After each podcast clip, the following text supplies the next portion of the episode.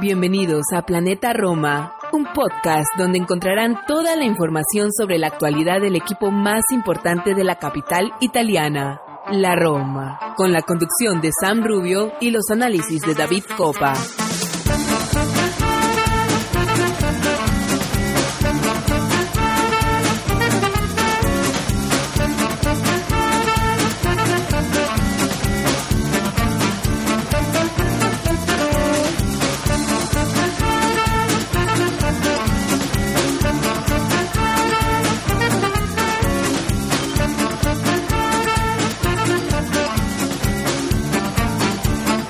Tal amigos y amigas de Planeta Roma? Soy Santi Boys, estamos en el programa 208 de, de, Planeta Roma, por incidir de nuevo en el proyecto.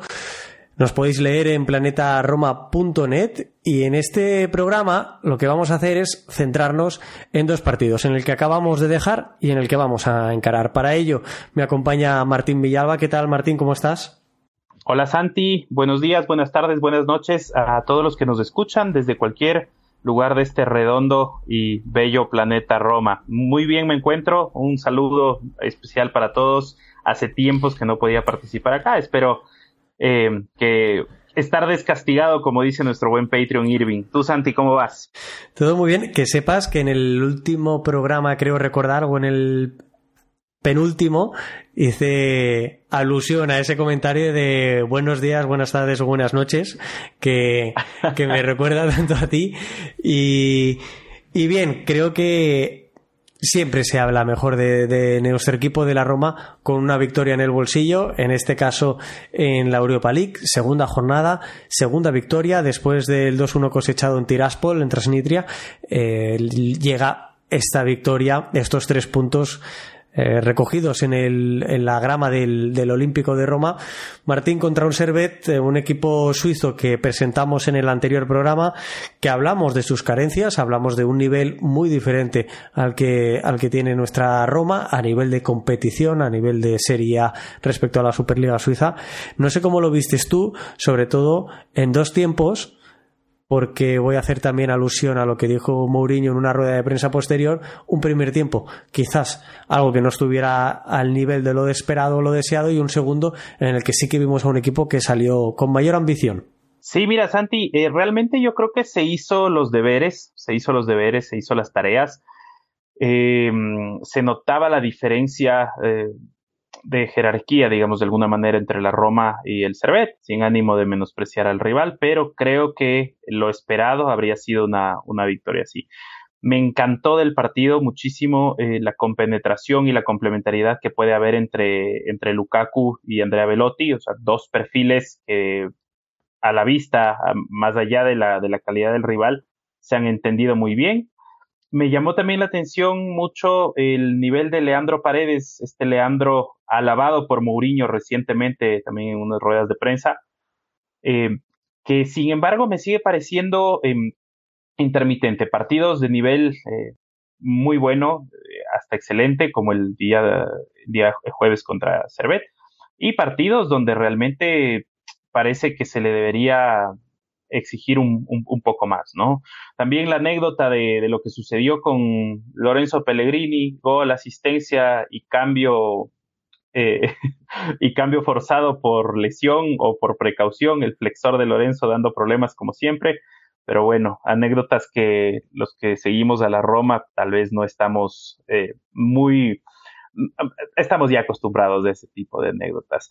Eh, quería preguntarte a ti cómo viste el, módulo táctico, en qué, o sea, qué, qué solvencia se ve en la defensa a veces con Cristante atrás para mi, para mi gusto, y sobre todo también sorprendido mucho por el nivel de Selig. Yo creo que para mí es el mejor partido que ha hecho Selig, eh, eh, en esta temporada de largo, de los minutos que ha tenido, pero uno de los mejores que ha hecho desde que llegó a la Roma. Coincido plenamente con, tu apreciación del, lateral, en este caso en el día de, ayer, en el partido de ayer, el carrilero turco. Eh, para mí fue uno de los cuatro jugadores destacados del encuentro. Junto a él añadiría al que tú también has mencionado, Leandro Paredes, a Lorenzo Pellegrini, que pese a estar sobre el terreno de juego 12 minutos, ya, son, ya no hablo del impacto a nivel estadístico que tuvo, que es eh, evidente, es fehaciente, sino más allá de eso, creo que nos sirvió para desatascar el partido y luego de un Romelu Lukaku que que te sirve. A, marcar el primer tanto es el más complicado de todos los que puedas marcar. En, el partido contra el Servet, el primero más complicado de los cuatro que se dieron. Mm, y Lukaku en esto es una garantía, es un salto de calidad enorme eh, respecto a temporadas atrás. Sobre Chelik, yo creo que estuvo muy bien. Creo que en general en los cuatro jugadores que he mencionado estuvieron muy bien. Cuando no venían de, una, de un rendimiento similar Pellegrini, eh, yo estaba expectante de abrir el melón de Pellegrini. Es decir, ¿cuándo vamos a debatir sobre el rendimiento deportivo que está ofreciendo el capitán de la Roma, ya no en lo que va de temporada, en estos siete jornadas de Serie A y dos jornadas de Europa League, sino incluso en la pasada temporada. Esa irregularidad de la que tú también mencionabas a Paredes, y en la cual también estoy de acuerdo, eh, que está haciendo gala Lorenzo Pellegrini. Y sin embargo, creo que condicionado enormemente por el, por el nivel del equipo rival, en este caso del Servet, son jugadores que pudieron brillar. Em, yendo por partes, un Chelik muy solvente en todo lo que hizo. Cuando decidió, no tuvo una presencia ofensiva destacadísima, pero sí que se mostró, sí que se asomó al área rival, sí que incluso trató de hacer remates, trató de meter centros al área, pero defensivamente muy solvente. Y, y, eso que, que ya lo mencionamos en el programa anterior cuando presentábamos al equipo suizo, al cuadro suizo, era un equipo que, que predominaba, predominaba, en ataques eh, laterales, en los carriles exteriores. Con lo cual yo creo que hay que elogiarle y hay que esperar ver cierta continuidad de Cheli, que estaba viviendo un ostracismo, eh, no estaba viendo minutos por parte de, de Mourinho y, bueno, pues se, ganó con su rendimiento jugar el partido completo y por qué no esperarlo en, en próximos encuentros. Leandro Paredes, yo creo que estamos viendo la mejor versión y yo me atrevería a decir en bastante tiempo de Leandro Paredes. Todos los partidos que le vi eh, disputados con la camiseta de la, de la Juventus fueron de un nivel inferior a los que le estamos viendo en las últimas, me atrevería a decir, unas dos semanas con la Roma. Creo que va en crecimiento, creo que va al alza y es una muy buena noticia de la Roma porque yo discutía mucho su, su fichaje ¿eh? y, sigo haciéndolo a nivel defensivo, pero a nivel ofensivo ayer tuvo momentos de brillantez absoluta. Mm, tú iniciabas todo en cómo veo yo el, el módulo defensivo. La defensa de la Roma se, insiste mucho y es un tema muy recurrente, ¿no? Los tres centrales, los tres centrales. Yo siempre hago alusión a que ya no es una cuestión de dos o tres centrales, sino en qué posición juegan y cómo se utilizan, cómo los vas colocando, cómo vas ocupando los espacios. Luego hay otra cosa. Si tú el balón lo utilizas muy mal, si tú eres muy malo con balón, vas a sufrir muchísimo en defensa. ¿Por qué sufres en defensa? Porque haces las cosas muy mal con el balón. Cuando tienes el esférico, ¿dónde lo llevas? Y dónde lo pierdes. Y cuando lo pierdes, ¿en qué posición estás? No sé si, me entiendes, Martín, ¿no? Si estás preparado o no para afrontar esa pérdida. Si no estás afrontado, si los defensores están muy alejados de esa zona, si tienen muchísimos metros a la espalda. Eh, entonces, esto la defensa se resiente muchísimo y somos muy vulnerables. ¿eh? Yo, bajo mi punto de vista, la Roma sigue siendo muy vulnerable y el Servet tuvo un par de ocasiones en el primer tiempo que bien nos podrían haber puesto en apuros. Y por último, pues sí. dime, dime. No, sí, sí, sí, totalmente de acuerdo. De hecho, mucho se hablaba en la transmisión oficial para acá, para Latinoamérica, de qué hubiera pasado si es que el eh, Servet metía ese gol en la ocasión que tuvieron. Tuvieron una ocasión antes de, de, ponernos 1 a 0 nosotros, que seguramente nos ponía el partido arriba y ya hubieran venido todos los, eh, todos los fantasmas de que para nosotros es difícil remontar, de que no tenemos una potencia goleadora a priori ahí, adelante, que nos ha pasado, ¿no?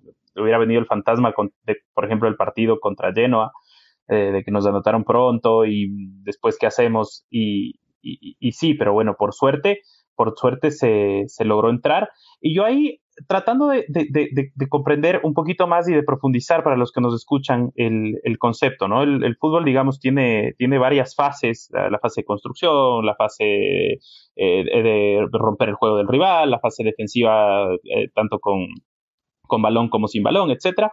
Em, pero tú dices que es un tema más de nombres, perdón, más de ubicación y funciones que de nombres. Entonces, eh, podríamos, digamos, Mourinho mucho ha hablado últimamente de Indica, de que no está listo, de que le faltan ciertas, eh, ciertos conceptos. Y ojo, no es algo que solo haya hablado Mourinho en general eh, en, el calcio recientemente. Yo recuerdo la famosa frase de, de, Antonio Conte hablando sobre Diego Godín, que venía con una trayectoria comprobadísima y consolidadísima en el Atlético de Madrid y en, el, y en la selección uruguaya antes de llegar al Inter, que básicamente dijo que, que Godín aprendió muchísimas cosas en Italia, o sea, muchísimas cosas de cómo, de cómo eh, manejar sus espaldas, de cómo manejar los espacios, los tiempos, del posicionamiento. Entonces, la pregunta es, ¿qué tan cierto es que en Italia puede haber otra forma de, de, jugar o de concebir, digamos, el, de concebir el juego eh, ¿Y qué podríamos esperar eh, tanto del técnico usando a los jugadores, es decir, el Mourinho usando a los jugadores,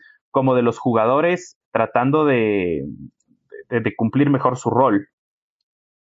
Yo lo que me espero por parte del técnico es eh, una mejora notable con una progresión evidente de, en este caso de Van Endika durante la temporada. Hay que, hay que recordar que, que con la llegada de Mourinho, Roger Ibáñez dio un salto de calidad eh, sobre el terreno de juego muy notable, muy, muy notable. Creo que fue el jugador que probablemente más creció de forma evidente y sostenida durante las dos primeras temporadas de, de Mourinho.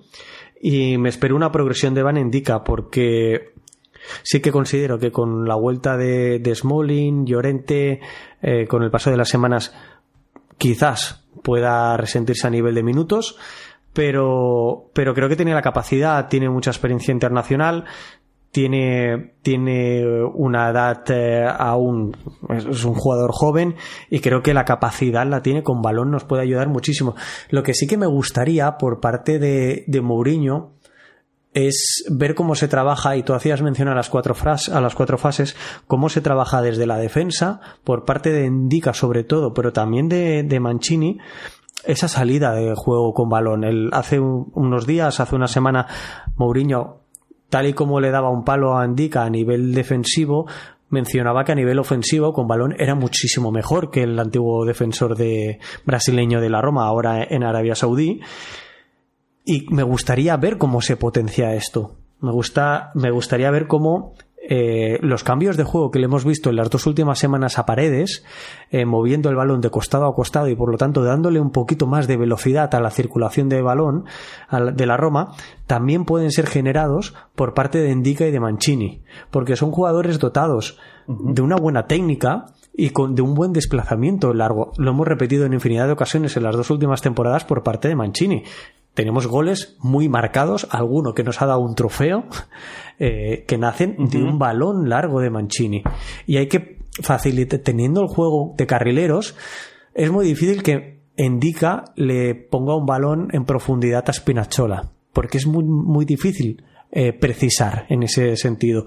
Pero indica a Karsdorp o Mancini a Spinazzola se debería ver con mayor asiduidad. Porque además tenemos la capacidad de arrastrar. En el partido contra el Servet teníamos situaciones en las que sus laterales eran muy frágiles, eran muy débiles, entre otras cosas porque el más destacado de ellos, que fue el japonés que jugaba por la derecha, Tsunemoto, creo me, me parece de los jugadores más destacados del Servet, con mucha agresividad, rascó muchísimo al final en la segunda parte este jugador, pero en la primera parte fue una de las bazas más ofensivas que tuvo, lo que hacía era interiorizarse, es decir, juntarse con los, con los centrocampistas del Servet. Y ahí teníamos un espacio que si se fijaba bien con, me lo invento, eh, con Aguar, teníamos un carril desprovisto por parte del Servet para que el Sarawi picara ese espacio y desde un balón, desde Paredes, Mancini o Evan Endica pudiéramos conseguir ventajas numéricas, ¿no? Eh, Santi. Dime.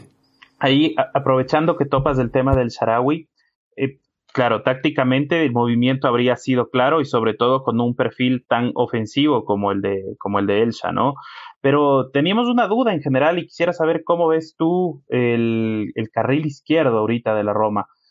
Em, el Sarawi fue el titular de este partido, era porque el rival era inferior y se quería atacarlo y lastimarlo desde el inicio y se sabía que tal vez eh, el Sarawi no iba a tener mayor compromiso defensivo o responde también a una baja, digamos, de, de, Zaleski o que Zaleski, mm, quien habría sido naturalmente para mí el llamado a, la titularidad en Europa League, eh, tal vez esté en un momento muy bajo, porque para mí, con el cambio que se hace en el segundo tiempo, es decir, ingresa, ingresa, eh, ingresa Zaleski, ingresa Karsdorp, claro, evidentemente Spinazzola estaba descansando. Y te digo que para mí es así porque tú también, el primer lateral izquierdo que, el primer carrilero que mencionaste es Spinazzola. Entonces, recapitulando la pregunta, ¿fue la decisión para lastimar más al Cervet o de alguna forma está un poco borrado o pasando a ser tercera opción Nicolás Zaleski?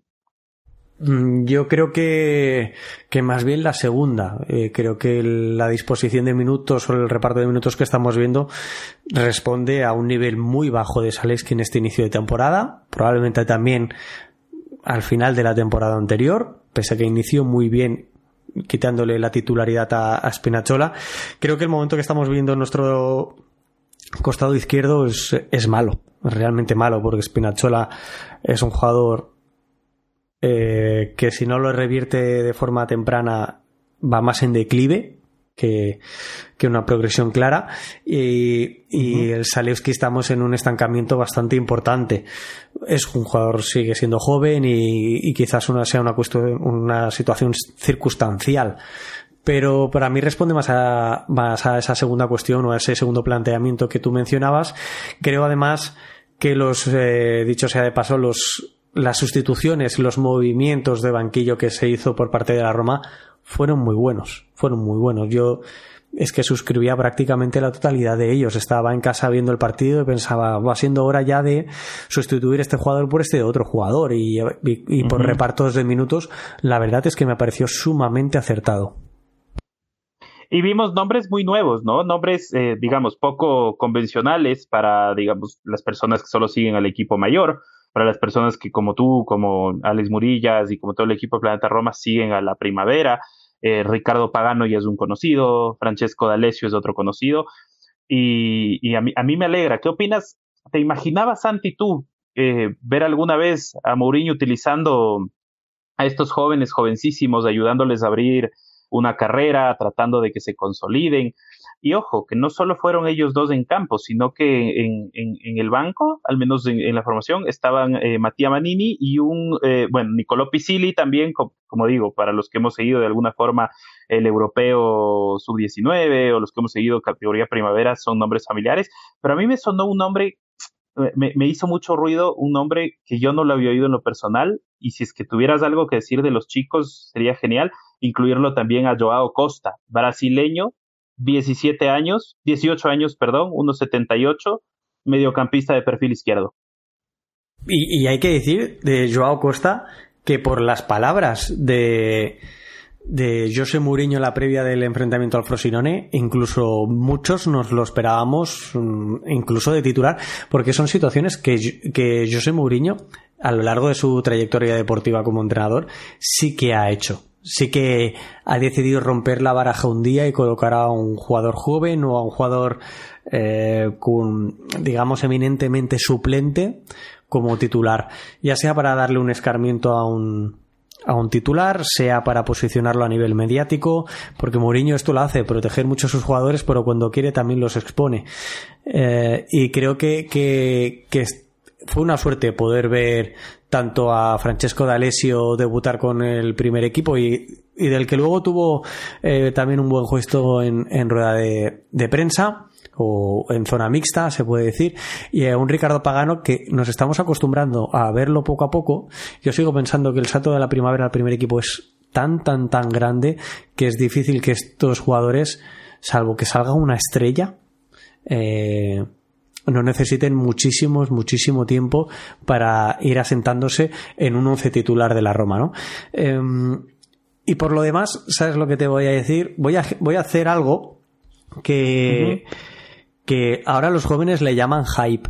Eh, mm, eh, no sé, no sé por, por, tus lares si estás más habituado, pero aquí en España lo de utilizar eh, expresiones anglosajonas no, no, es tan habitual, salvo digamos, va mucho más ligado a moderneces. Y en esa modernez aquí se utiliza mucho el tema del hype, así que voy a, voy a hacer, voy a hacer algo de esto. Tenemos previsto tratar el tema del primavera, así como el del femenile, en, en, el próximo programa, muy, muy, muy probablemente.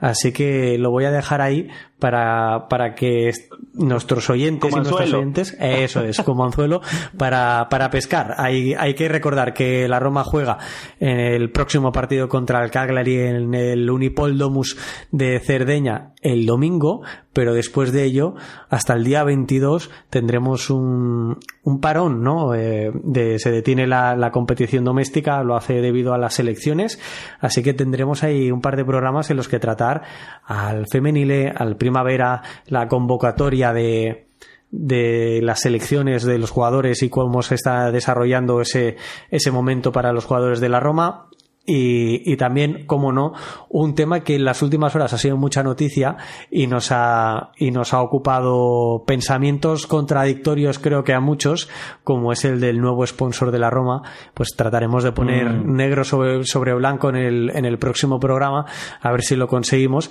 Y dejo ese, ese anzuelo eh, como te decía Martín, para, para que estén atentos al, próximo programa después del partido contra el Cagliari. No sé si quieres tratar alguna cosa más de, este partido del Servet.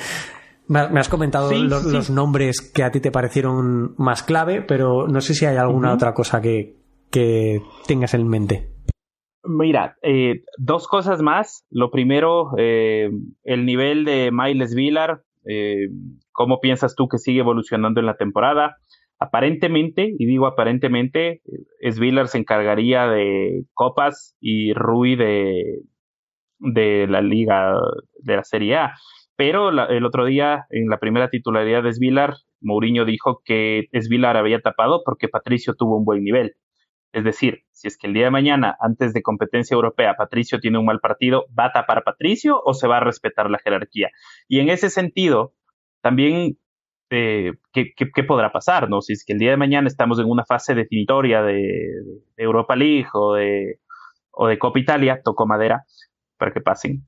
Eh, ¿Quién va a tapar? O sea, si es que llegamos a una final de, de, Copa Italia, cruzando los dedos, por ejemplo, no quiero, no quiero mufar, no quiero gafar, no quiero hacer nada, pero si llegamos a una final de Copa Italia, ¿quién va a atajar? ¿Va a atajar Svillar? ¿Va a atajar a Patricio?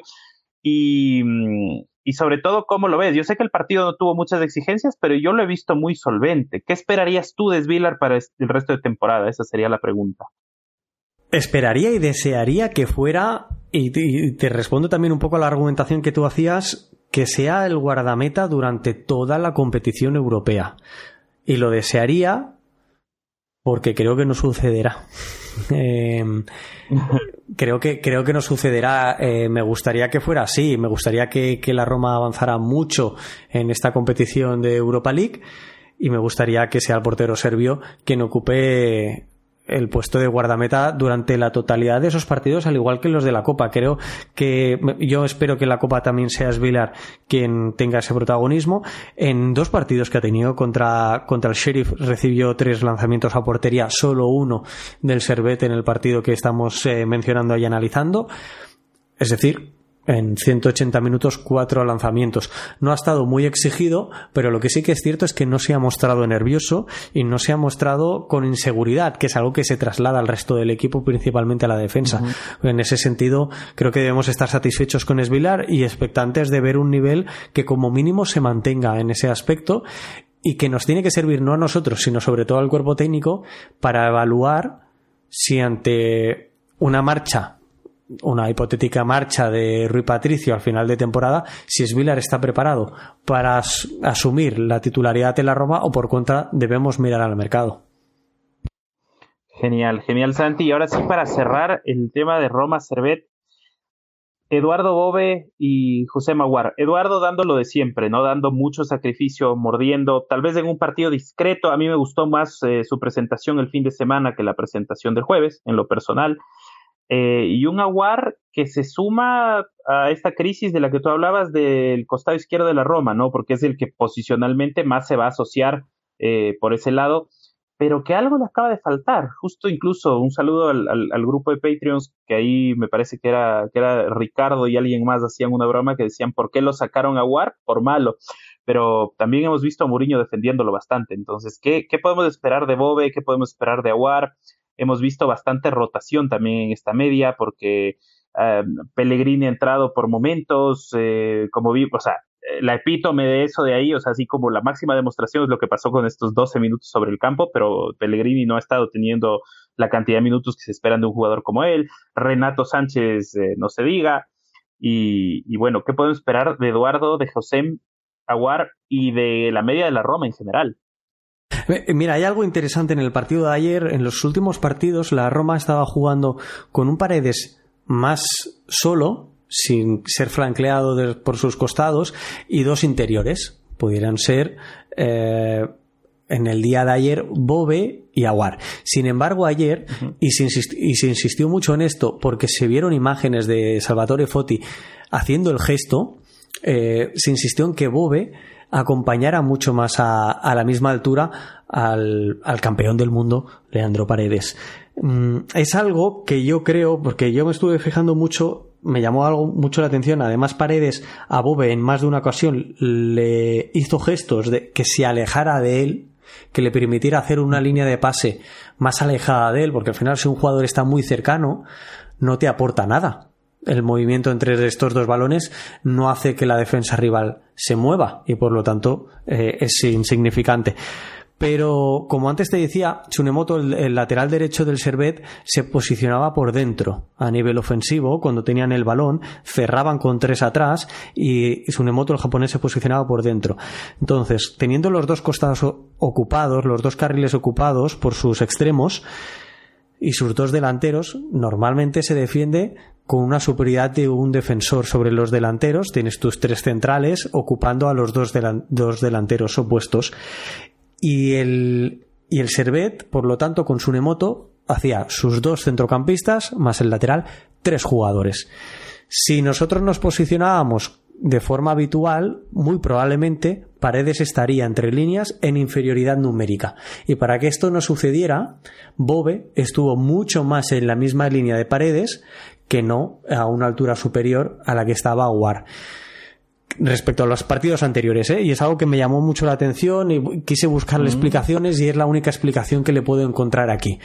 Em, parte de, de Bobe, a mí y lo estoy diciendo en los últimos programas, me gusta, es un jugador que creo que con 21 años está respondiendo, es un jugador que creo que tiene mucho crecimiento con balón, defensivamente ya está dando prestaciones muy buenas para, para el nivel de, de competitividad de la Roma y, creo que, tenemos que darle muchos minutos, tener paciencia y creer en él para que crezca con balón. Eh, y a partir de aquí, Aguar, pero lo dije en uno de los, creo que fue antes del partido del Sheriff, dije que el, el jugador o el centrocampista más indispensable era era Cristante, del que no podemos prescindir, pero el centrocampista más importante podía ser Aguar, porque creo que técnicamente es el mejor dotado y creo que en el nivel de lectura de juego también es muy bueno.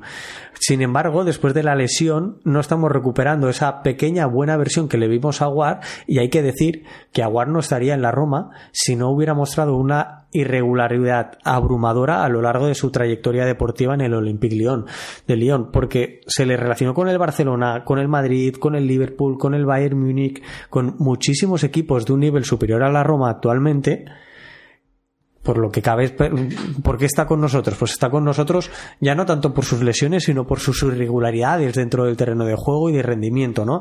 Ayer, en 45 minutos, no fue capaz de impactar. Y sin embargo, 12 minutos de Pellegrini ocupando su posición, se supo colocar muy bien. Y yo hice un tit al respecto con esto, poniendo un vídeo que ahora ya pues, ha sido suprimido por derechos de, de, de autor, de imagen, etcétera, por las televisiones, pero en el que explicaba a través del tercer gol de la Roma, que es el gol que marca Pellegrini, el propio Pellegrini, si no recuerdo mal, eh, en el que eh, lo que sucede es que baja Velotti a recibir un, un balón desde la defensa, lo toca dándole continuidad y le llega el balón a Lukaku. Y en ese momento quien está bien posicionado es Pellegrini, porque está posicionando en un espacio que antes no estaba ocupado por Aguar durante la primera parte y por lo tanto permite darle una continuidad a la jugada. Lukaku combina con Pellegrini y Pellegrini abre a banda. ¿Te acuerdas de lo que antes decía de Aguar fijando a Tsunemoto el lateral derecho de ellos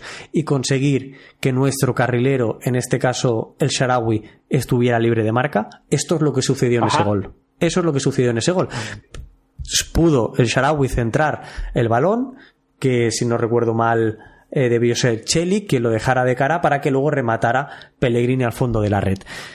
Esto es lo que se consigue. Si tú consigues mover el balón con rapidez y ocupar los espacios de forma correcta, consigues ventajas. Es decir, un jugador solo. Y por lo tanto que te pueda dar un giro a la, a la, jugada y generar un peligro y una ocasión de gol. Y esto es lo que sucedió y para mí Pellegrini lo desatascó de esa manera. 12 minutos nos sirvieron para llevar dos goles, el propio gol de Pellegrini y la asistencia previa al gol de Velotti. De cabeza. Y ahí se rompe el partido totalmente y el Servet deja de existir. Correcto, correcto. Muy interesante, Santi, y realmente todo el, toda la apreciación eh, táctica y también, también técnica de roles que se puede eh, de, roles y funciones, ¿no? Que podemos ir viendo del, del, equipo. Así es que esperemos, esperemos que, las mejoras que se han visto continúen y que lo que falte por corregir se siga, se siga haciendo. Genial, Martín. Pues si, si te parece, damos por concluido esta, este partido con, contra el Servet. En este caso, y hay que recordar, la clasificación, lo hemos dicho antes, dos partidos jugados, dos victorias para la Roma, seis puntos, lo mismo que el Slavia de Praga, que en este caso eh, le metió una buena goleada al, al Sheriff Tiraspol, jugando como, como local el equipo checo, y donde eh, nos vamos a jugar. Yo, yo, entiendo que, Martín, todos estaremos en la misma línea. Eh, Roma-Eslavia mm, va a ser el enfrentamiento clave y lo que nos llevará a salvar ese, ese posible turno de 16 avos de final que el año pasado pues nos, nos acumuló dos partidos más. Hay que recordar el día 26, es decir, volvemos el día 22 contra el Monza, el día 26, Roma-Eslavia de Praga. Ese partido será, será muy importante. Ahora van los checos. Eh, los checos por delante en la clasificación por una cuestión de diferencia de goles. Ellos, eh, ocho goles a favor, cero en contra, nosotros seis a favor, uno en contra. e insisto, eh, si no recuerdo mal, le metieron seis goles ayer al, al Sheriff, con lo que ahí está esa pequeña diferencia. Esos dos partidos, el día 26 en Roma y el día 9 de, de noviembre en Praga, van a ser claves para determinar si la Roma puede o no asumir ese puesto número uno, el principal de la clasificación de la Europa League, y por lo tanto pasar directo a octavos de final y eliminarnos el escollo de jugar un partido de 16 avos contra un equipo caído de la Champions League, que esto siempre hay que recordarlo porque es muy, muy complicado de pasar. Para finalizar con el análisis del Roma Servet de esta segunda jornada de UEFA Europa League, me gustaría que escucharais cuáles han sido los comentarios o el gesto que tuvo José Mourinho con Francesco D'Alessio, el jugador, el joven jugador de la cantera romanista del Vivaio, como le llaman en Italia, como me gusta recordar también, en zona mixta, a los micrófonos del club y que podéis ver en sus redes sociales. José Mourinho mencionaba al jugador, lo hacía acercarse a su posición, lo felicitaba por el hecho de haber debutado con el equipo y recordaba una etapa en la que el jugador siendo pequeño iba a las puertas de Trigoria para ver a los jugadores y a los entrenadores detenerse y que le firmaran autógrafos y cómo es él ahora quien ocupa un lugar en el centro del campo de la Roma ante 60.000 espectadores en el Estadio Olímpico de Roma. Algo sin duda que ha sido muy bonito por parte del técnico portugués. Prima lasciami dirti una, una storia. Vieni qua. Vieni qua. Quando noi, eh, prima dell'inizio della scuola dei, dei bambini in scuola, no? eravamo a allenare, erano tanti bambini fuori da Trigoria che urlavano perché volevano venire dentro a vedere allenamento. Lui allenava con noi e mi ha detto io quando avevo 7, 8, 9 anni io ero lì fuori a urlare perché volevo venire dentro a vedere. Nessun allenatore mi ha aperto la porta per entrare. E ero molto felice per i bambini perché ho aperto la porta per i bambini di entrare. E adesso gioca nella Roma, in Europa League, nell'Olimpico, davanti, non lo so, quanti, 50, 60 mila, con famiglia qua. Chi sì, è? Sì. Chi è qua? Mamma, papà e sorella. Mamma, papà e sorella. Io non, non parlo niente, parlo lui. Ciao, complimenti. Grazie mister.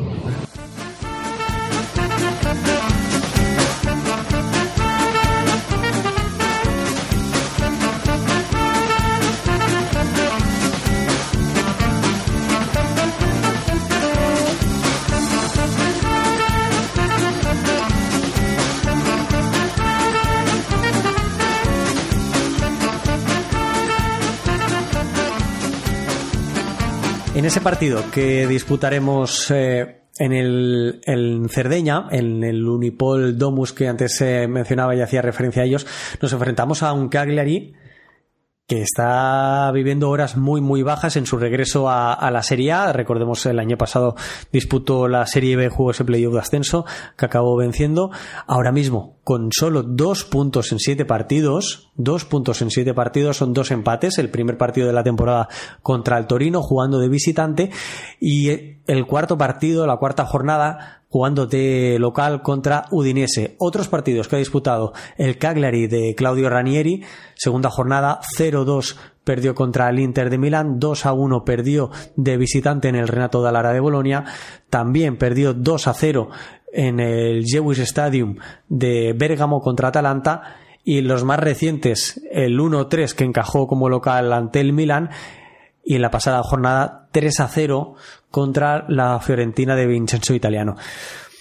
Es un partido complicado desde un punto de vista que jugar como visitante siempre le añade un extra.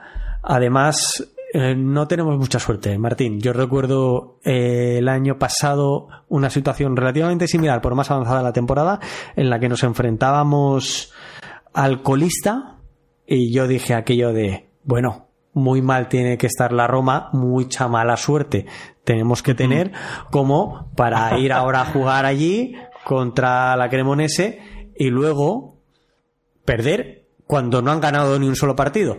Y efectivamente perdimos aquel partido. Fue la primera victoria del, equipo rival. Espero que esta no sea la primera victoria del Cagliari, eh, Martín. No, es, eh, da por descontado que el Cagliari nos va que el Cagliari nos va a ganar. No, mentira, estoy, estoy molestando. A ver, es un Cagliari eh, y yo te digo, ¿no? Estamos acostumbrados acá a la mufa, al gafe o lo que sea, pero más allá de jugar de visita, eh, no debería en realidad poder ganarnos. O sea, deberíamos volver con algo en, la, bolsa de Cerdeña. Es un Cagliari que, como tú bien lo comentabas, tiene dos puntos, producto de dos empates 0-0, pero que más allá de eso, en siete partidos ha metido apenas dos goles, uno, uno en Boloña y uno de locales contra el Milan, pero no ha metido más. Mm, como picante, digamos, como condimento, aparte de lo que comentabas de Claudio, que Claudio viene, viene muy mal y de incluso, incluso hay rumores, ¿no? De que si Claudio tiene un mal resultado, eh, dejaría a Ranieri de ser el entrenador de, del Cagliari. Eh, pero también hay dos, hay la presencia en la plantilla de dos exjugadores nuestros, ¿no? Eh, uno es Eldor, Eldor Shomurodov, que también, eh, digamos, ha tenido un, paso, o sea, no ha, no ha, contribuido aún con goles ni con asistencias, pero que, por ejemplo, en el anterior partido, en el anterior partido contra la Fiorentina, yo creo que fue de lo más aceptable en el equipo. Y Elio Capradosi, que si bien ya desde que, desde que ascendieron no, no ha tenido un rol tan fundamental en la defensa, pero también, digamos, es, es, otro ex, ¿no? Y como siempre nosotros sabemos que nos persigue la ley del ex, no les sorprenda que Shomuro meta su primer gol desde abril del año, del año en curso, que no mete goles, ese, el, gol de Shomuro con la especia, no recuerdo contra quién fue en este momento, pero eh, realmente es un partido que tiene, tiene todos los ingredientes para volverse, o sea, podría ser, o sea, debería ser eh, una papita, debería, pero tiene todos los ingredientes, todos los aliños para volverse realmente una, una pesadilla. Y efectivamente el último gol de Shomurodov es, el, es el, un gol con la especia el 2 de abril del 2023 frente a la Salernitana. Eh, entonces, es un partido que se viene difícil, pero ¿qué, qué, esperarías tú, Santi? ¿Cómo debería Mourinho plantear el partido? ¿Qué debería? ¿Veremos una alineación similar a la que vimos en, en, Europa League? ¿O veremos otros nombres? ¿Veremos Spinazzola en campo? Eh, ¿Qué pasará con Dybala? ¿Veremos a Velotti o Velotti será un revulsivo? ¿Cómo, ¿Cómo crees tú que se plantea el partido? Yo creo que, que iremos con, con, nuestra mejor alineación posible y esto es Spinachola en un costado, probablemente Karsdorp en el, en el otro. Quizás nos sorprenda con Christensen por el mero hecho de al no estar inscrito en Europa League y haber tenido ese pequeño uh -huh. descanso eh, que, que, que, pueda aparecer eh, el lateral danés por el costado derecho. La defensa central eh, no hay más. Los, los que vienen siendo los protagonistas de los dos últimos encuentros, Rui Patricio en portería y el centro campo continuidad. Mm, veremos la situación de Pellegrini y por lo tanto si no es agua el titular, en este caso acompañando a Bobe y Paredes. Y, y, arriba no me cabe la menor duda que veremos Lukaku Dybala. Después de, por suerte, que nos pudiéramos permitir el descanso de Dybala contra el Servet, aquí debe aparecer. Y debe aparecer por diferentes situaciones. Una, porque el equipo mejora notablemente con su presencia. Y dos, porque además, eh, una de las eh, flaquezas, una de las carencias de este Cagliari es la desprotección de, del área, del, del balcón, del área rival, diría. Y ahí, Dybala es un maestro, es de, los mejores de, la Serie A, con lo que jugaríamos con, con ventaja. Antes mencionabas a Sumudorov, no está teniendo un exceso de protagonismo, jugó media parte contra la Fiorentina y otra contra el Bolonia, partido que más tiempo disputó fueron 78 minutos contra, contra Atalanta, insisto, como visitante en Bérgamo, pero más allá de eso son 23 minutos ante el Milan, 30 Ojo. ante Udinese. No está siendo muy protagonista. Sí que espero que empiece a serlo con mayor asiduidad. Tendrá la pequeña mala suerte de, este, de esta detención de la, o este parón de la competición. Y digo esto porque para mí los dos eh, jugadores principales de este Cagliari, a los dos que hay que ponerles la lupa actualmente, eh, son, eh, cito Lubombo, el angoleño, y, y, un viejo conocido como es Naitan Nández. Pero por la mala suerte ha querido que Lubombo, por la mala suerte para el Cagliari, Lubombo se lesionara en los últimos minutos del partido contra el Milan, en una de las últimas jugadas, algo que le llevó a no ser de la partida contra la Fiorentina y algo sobre lo que se dice en la prensa eh, sarda eh, hará que tampoco esté el angoleño de 21 años eh, contra la Roma. Algo que para, a, nos, para, a, nosotros es algo beneficioso porque es uno de los jugadores más destacados. El tren inferior que tiene este jugador es eh, es, es, muy muy importante y tiene una potencia física muy bestia y las, los contraataques son lo, eh, la mayor arma de este equipo probablemente y con Nández y Lubombo ahí podíamos sufrir. Ahí puede tener algo más de minutaje Shomudorov ante la ausencia del angoleño pero insisto ahora hay dos semanas por delante y el Cagliari puede recuperar efectivos. Hemos hablado de dos, de dos puntos únicamente del equipo entrenado por Claudio Ranieri. Es cierto que esos dos goles los ha anotado Lubombo y también es cierto que están cajando muchos goles porque al fin y al cabo eh, no, no, está el último de la clasificación eh, porque sí, son 12 goles los recibidos. Mm, si no me equivoco, es el tercer cuarto equipo con peor bagaje en ese aspecto. Y todo tiene, todo tiene una explicación ahí los jugadores más importantes de este equipo probablemente no están disponibles. Marco Roj, el centrocampista croata con pasado en el Napoli, está lesionado. También lo está Gastón Pereiro, el uruguayo. Lo está Marco Mancuso, el italiano, jugador ya veterano de 35 años, pero con un recorrido y una presencia muy, muy importante en Serie B y que ha sido un jugador importante para el Cagliari, está lesionado. Y también lo está eh, Gianluca Lapadula, el italo-peruano, está, está lesionado y si a esto le sumamos Lubombo, vemos jugadores de muchísima ascendencia y importancia para el equipo de Ranieri como para conseguir muchos más puntos. Es un equipo que a mí se me queda muy corto, Martín, para, para, para la Serie A, pero muy, muy corto, sobre todo a nivel defensivo, y que, y que ahora mismo mi expectativa es como claro, clarísimo candidato al descenso. Y ya no es una cuestión de Claudio Ranieri, es una cuestión de insisto, formación de la plantilla.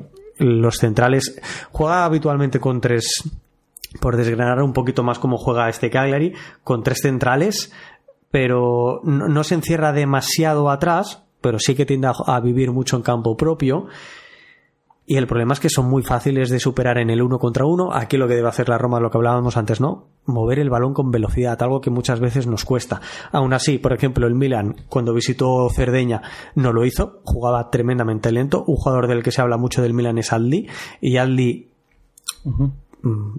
soba. No sé si, se me entiende por el concepto de sobar en exceso el balón, lo, mueve, lo mueve, lo mastica, lo amasa. Con, no, lo, suelta, no, eh, lo suelta, diríamos acá. Sí, da un exceso de toques. Todos los toques que tú das permites al defensa rival pues estar más preparado para cuando decidas avanzar, ¿no? Y, y Adli en ese caso creo que, que, que, que manipulaba con exceso el balón, tocaba demasiado el balón eh, antes de dar un pase final. Y, sin embargo, el Milan acabó, acabó ganando. Lo hizo también con un gol desde fuera del área. Lo que antes te decía, les protege mucho la frontal del área. Son muy laxos en las marcas, sufren con los centros laterales. Es cierto que este tampoco es nuestro fuerte. Y, eh, y basculan muy mal. Más allá de eso, errores puntuales el nivel que ahora mismo está ofreciendo Radunovic, su, portero, en el que ya se le ha visto en siete jornadas, eh, yo me atrevería a decir, y ahora hablo de memoria, pero cuatro o cinco fallos bastante, bastante importantes que han acabado eh, en gol. No, no, son los únicos. Eh, a mí los centrales, las defensas, que son el polaco Vieteska, el, el, el griego eh, no sé si lo he dicho bien, ¿eh? Hatzidiakos. Y sobre todo, el nivel de, del italiano Alberto Dosena es muy, muy pobre, pero muy, muy pobre. sí, sí, sí, o sea, realmente es... ¿Santi? Sí, sí. Estaba, estaba suspirando a, a, modo de decir, es que me, yo, lo digo desde el, yo estoy sentado ahora mismo delante de un micrófono en mi casa. Yo no puedo decir un jugador de fútbol profesional es un jugador malo.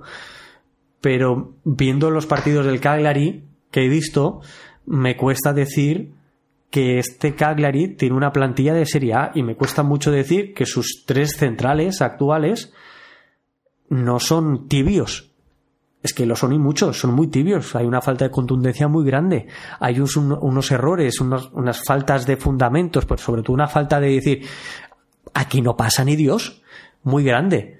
Hostia, mm, se nos tiene que dar muy mal, ¿eh?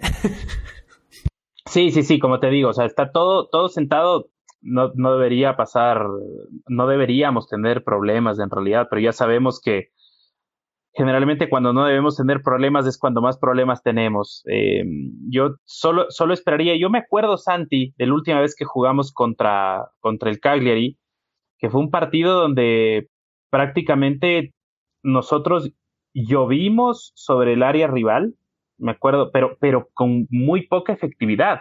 Estaba revisando, o sea, tenía esa sensación y estaba revisando un poco de estadísticas de ese partido. En ese partido nosotros disparamos 22 veces, Solo tres fueron a, puerta y afortunadamente metimos dos goles. El uno de Lorenzo Pellegrini y el otro de Roger Ibáñez. Eh, partido 2 a 1 a favor nuestro, eh, descontó para ellos eh, Leonardo Pavoletti. Y, realmente, claro, el, y el partido empezó mal para nosotros, ¿no? Un primer tiempo con muchas ocasiones, este, que no supimos concretar. Salimos del segundo tiempo y en menos de siete minutos ya estábamos abajo, centro de Velanova y, gol de Pavoletti. Pero, pero al final logramos, digamos, eh, tener una, una, supremacía y acercarnos bastante al, al, área. Me acuerdo que fue un partido bastante triste de, de Saniolo, ya, ya, ya se veía que no, no era lo mismo. Eh, Saniolo son los recuerdos que tengo un poco pero realmente, como tú dices, o sea, estaba viendo un poco de, nombres de, ese, ese Cagliari, se veía nombres como, como Velanova, el mismo Paoletti en, un, con dos años menos, Joao Pedro, eh, Razvan Marin, etcétera, y e incluso Craño en el arco, se veía más nivel de la plantilla de, de, la plantilla actual. Entonces, yo en realidad si es que tuviera que, lanzarme a hacer una apuesta, a meter dinero a la quiniela, yo diría, ah, vaya, la Roma es una apuesta segura, eh, el arquero de ellos, eh, no se lo ve tan, tan, tan solvente.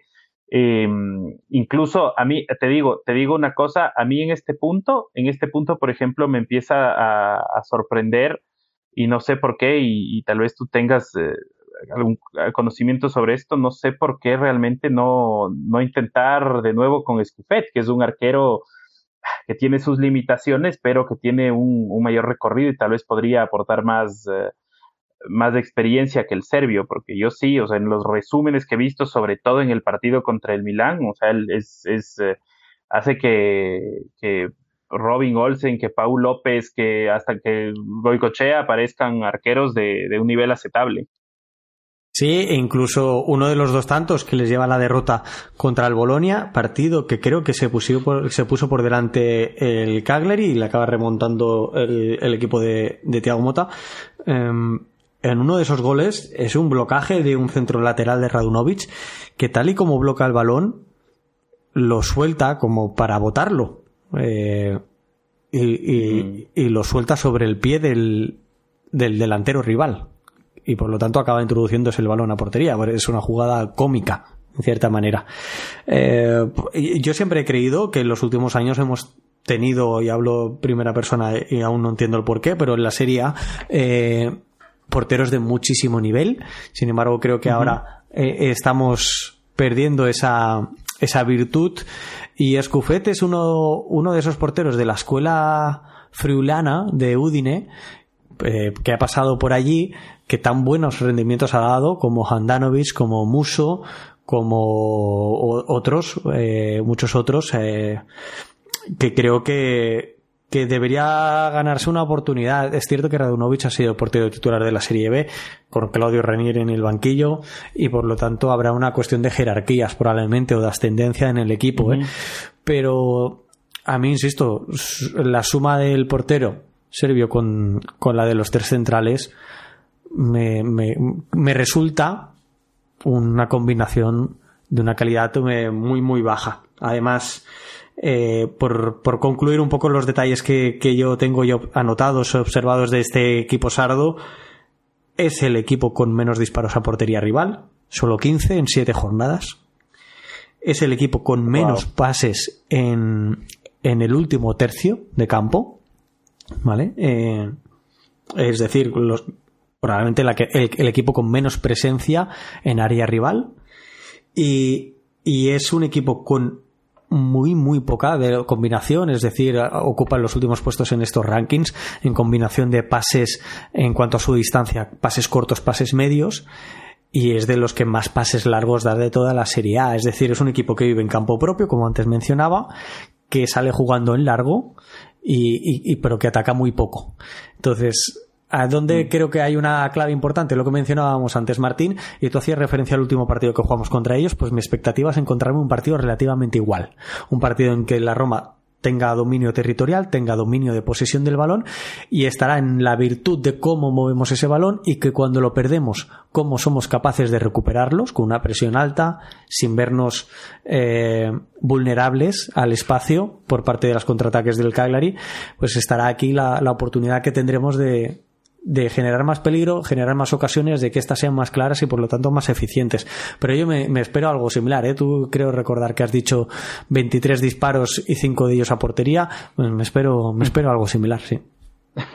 Sí, mira, y, te, lanzo un dato ahí al, al paso que a mí me sorprende bastante. O sea, nosotros sí tenemos mala suerte eh, yo te digo que para mí fundamentalmente el tema de que seamos nuevamente el líder en cantidad de disparos al palo, con seis palos de esta temporada, seis caños, dependiendo de dónde estés. ¿Cómo nos gusta eh, esa estadística? Eh? Creo que, que, ya llegamos a un punto de mundiales. enorgullecernos de, de, esta estadística. En realidad llevamos ya tanto tiempo asumiendo que somos los mejores. sí, totalmente. Ahora, mira, estaba, estaba viendo un poquito el, el, em, el tema este de, los, de las ocasiones claras, las ocasiones claras, eh, sí, digamos, de Cagliari está en el decimocuarto puesto, apenas generó 11 ocasiones claras, comparte el decimocuarto puesto, digamos, con Fiorentina, Leche y, Cagliari están ahí, pero las ocasiones claras falladas son 10, es decir, generaron 11 ocasiones claras y fallaron 10. Entonces, eso ya es, eh, no sé si falta de calidad o también un poco de mala suerte, un poco que están desafinados. Por ejemplo, nosotros, para la comparativa, nosotros generamos 17 ocasiones claras y fallamos 7. Entonces es, e, espero que no, no se afinen contra nosotros, porque eso también, o sea, no, no, no son el que menos, el que menos ocasiones claras al menos ha generado, pero sí son porcentualmente el que más ocasiones claras de las que genera falla. O sea, están a una de haber fallado todas las que generaron. Así de dramático. Sí, sí. Sí, sí. La verdad que, lo que decía antes, es un, es un equipo que genera peligro básicamente en transiciones, tienen mayor capacidad de hacer daño que en un, que en un ataque estático, pero, pero hay una falta de calidad evidente. Yo quiero pensar que recuperando a Mancuso, a Pereiro, a Rog y a La Padula, son capaces de revertir mínimamente estas situaciones. Es evidente que es un equipo destinado a estar en la parte media baja de la tabla, pero quiero pensar que recuperando a estos jugadores que me parecen de una importancia enorme, al menos sea capaz de competir, algo que no está haciendo ahora mismo y que esperemos que empiece a hacerlo después de, de los partidos de las elecciones y no antes. Sí, perfecto, eso sería la idea, porque como tú dices, ¿no? Siempre, y, a los que hemos visto sería, eh, pasa un fenómeno muy simpático que no sé si compartas conmigo, que es que generalmente desde enero en adelante la mayoría de equipos recién ascendidos que tienen un mal andar tienen una recuperación. Yo me acuerdo en varias temporadas eh, el mismo Verona, el mismo Kievo, eh, también por ahí se me viene Frosinone, se me viene Leche, con unas segundas mitades de temporada muy, muy, muy interesantes. Entonces esperemos que, que la recuperación no sea ahorita. Eh, algo más que tenía anotado yo para, para acá, para el programa, que me llamaba la atención, es que hoy por hoy, ya hablando más de nosotros, nosotros somos el segundo equipo en promedio con mayor posesión del balón en la Serie A. Y me llama la atención porque ha sido una posesión eh, que no ha sido tan, tan efectiva. Hemos tenido el peor arranque de los últimos años, creo que casi el peor arranque de la historia desde la época de los tres puntos. Y claro, a pesar de eso, acumulamos un promedio de posesión del 58.1%. El único que tiene rubros superiores a nosotros es eh, el Napoli y debajo de nosotros se encuentra la Fiorentina y el Milán. Pero me llama la atención esta, esta estadística, realmente no, como te digo, preparando un poco el programa, viendo estadísticas generales de la Serie A, lo vi y me resulta muy, muy curioso tenemos una posesión muy estéril y además lo venimos haciendo durante toda la temporada de una forma muy clara. Yo creo que nos están devolviendo en cierta manera la moneda que nosotros eh, dimos al campeonato del año pasado con una defensa, un bloque muy bajo defendiendo muy bien nuestra área. Ahora nos lo están haciendo ellos y creo que nos lo hacen porque, además lo, lo he comentado alguna vez en el programa, creo que que se han dado cuenta que nos hacen muchas cosquillas sacándonos de nuestra área. Y teniendo jugadores de tanto nivel como Lukaku y Dybala eh, son jugadores acostumbrados y destinados a ser protagonistas con balón. Entonces quieren recuperarlo cuanto antes y el equipo se estira muchísimo, genera mucho espacio. Ahí Gudmundsson, Albert Gudmundsson del Genoa nos hizo muchísimo daño, por ejemplo. Fue el partido más claro en este aspecto. La Roma tuvo mucha posesión y sin embargo fue muy estéril porque cuando la tenía estaba en campo rival, pero con todo el Genoa replegado. Sin embargo, a la hora de recuperarlo, sus ataques eran transiciones muy rápidas que nos hacían muchísimo daño porque lo hacían con muchísimos espacios, nos tenían muy estirados. La Roma es un equipo que acostumbra a tirar la línea defensiva, pese a que ha ido adelantándola en este 2023 muy atrás. Somos poco valientes a ir a recuperar el balón a campo rival, muy poco valientes. Prefiero decir eso que cobardes, pero, pero en ese aspecto sí, acabamos redundando en una posesión muy estéril. Debemos jugar mucho más a balonmano, Martín eh, balonmano, ¿no? Mover el balón, los siete jugadores de balonmano, de extremo a extremo. Pues esto lo debemos hacer más en la Roma. Debemos eh, tener la capacidad de trabajar para colocarnos entre líneas de una forma más adecuada y que nos beneficie y mover el balón a dos toques rápido de un costado a otro es así como se mueven las defensas y es así como acaban apareciendo esos espacios que nos permiten marcar goles ahora mismo la Roma se está mostrando bastante bastante eh, improductiva en ese aspecto.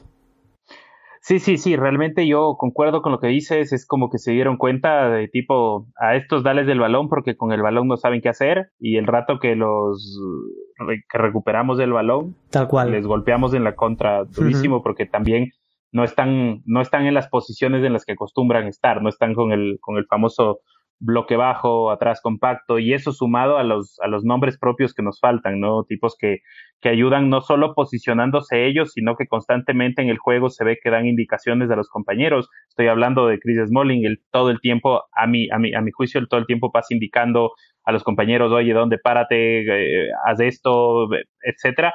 Entonces, son factores que... Además, Martín, eh, ese, ese comentario es algo que yo puedo subrayar eh, de forma personal y directa. Es algo que yo viví en, per, en, primera persona en el partido que pude ver en directo de la temporada anterior en el Betis eh, Roma de Europa League. Estuve en el campo en el Benito Villamarín de Sevilla y, y es algo que en vivo y en directo más allá del foco donde está el balón, que es donde van las cámaras, se podía apreciar perfectamente. Chris Smalling es el entrenador dentro del terreno de juego para la Roma. Mira, mira, mira tú, mira tú.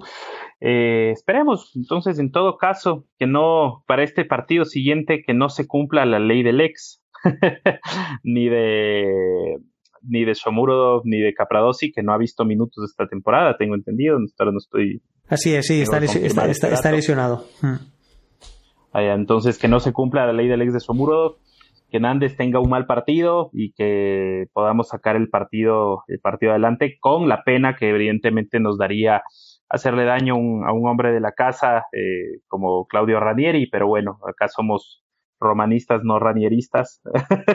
Totalmente. pero bueno, esperemos, sí, sí. esperemos que tengamos un, un, bonito desenlace de partido. No sé, Santi, ¿qué te esperas eh, tú? Si tienes algún comentario adicional, como tal vez para ya ir cerrando el, programa. No, yo ya dije todo lo que me había notado sobre, sobre el Cagliari. Creo que también hemos desmenuzado bastante cuál es la situación del equipo sardo y en qué situación se encuentra el Cagliari y cómo lo podemos afrontar, las expectativas que nos genera este encuentro, que esperamos que sea seguir sumando de a tres.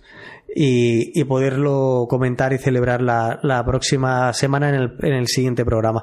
Así que, Martín, muchísimas gracias por acompañarme. Eh, alguna cosa que otra también tenemos tú y yo pendiente por aquí o del anzuelo volver a tirar otro eh, a ver si, si podemos eh, coincidir en estas en estas próximas dos semanas y darles a a, a los Patreons y a, y a los eh, y a los oyentes de Planeta Roma un poquito de contenido un algo diferente, pero que creo que puede, que puede estar chulo. Antes ya, ya lo he dicho, lo vuelvo a remarcar. Lo pueden leer toda la actualidad en planetaroma.net. Pueden encontrar eh, a Planeta Roma en Twitter, sigo llamándole Twitter, y muchísimas otras redes sociales. También ahora mismo con grupo en WhatsApp. Y, y nada, con suerte hacia el partido que juega la Roma en horario local, en horario italiano, a las 6 de la tarde del domingo en Cagliari. Y nos escuchamos a la siguiente, Martín. Muchísimas gracias por acompañarme. Santi, muchas gracias a ti y a todo el público que nos esté escuchando eh, desde cualquier lugar y a cualquier hora. Muchas gracias por su sintonía. Espero verles pronto, hacer un programa eh, muy bonito también en este estilo. Y como dijo Santi, eh, se vendrán sorpresas en estas dos semanas. Un abrazo para todos desde mi parte. Chao, chao.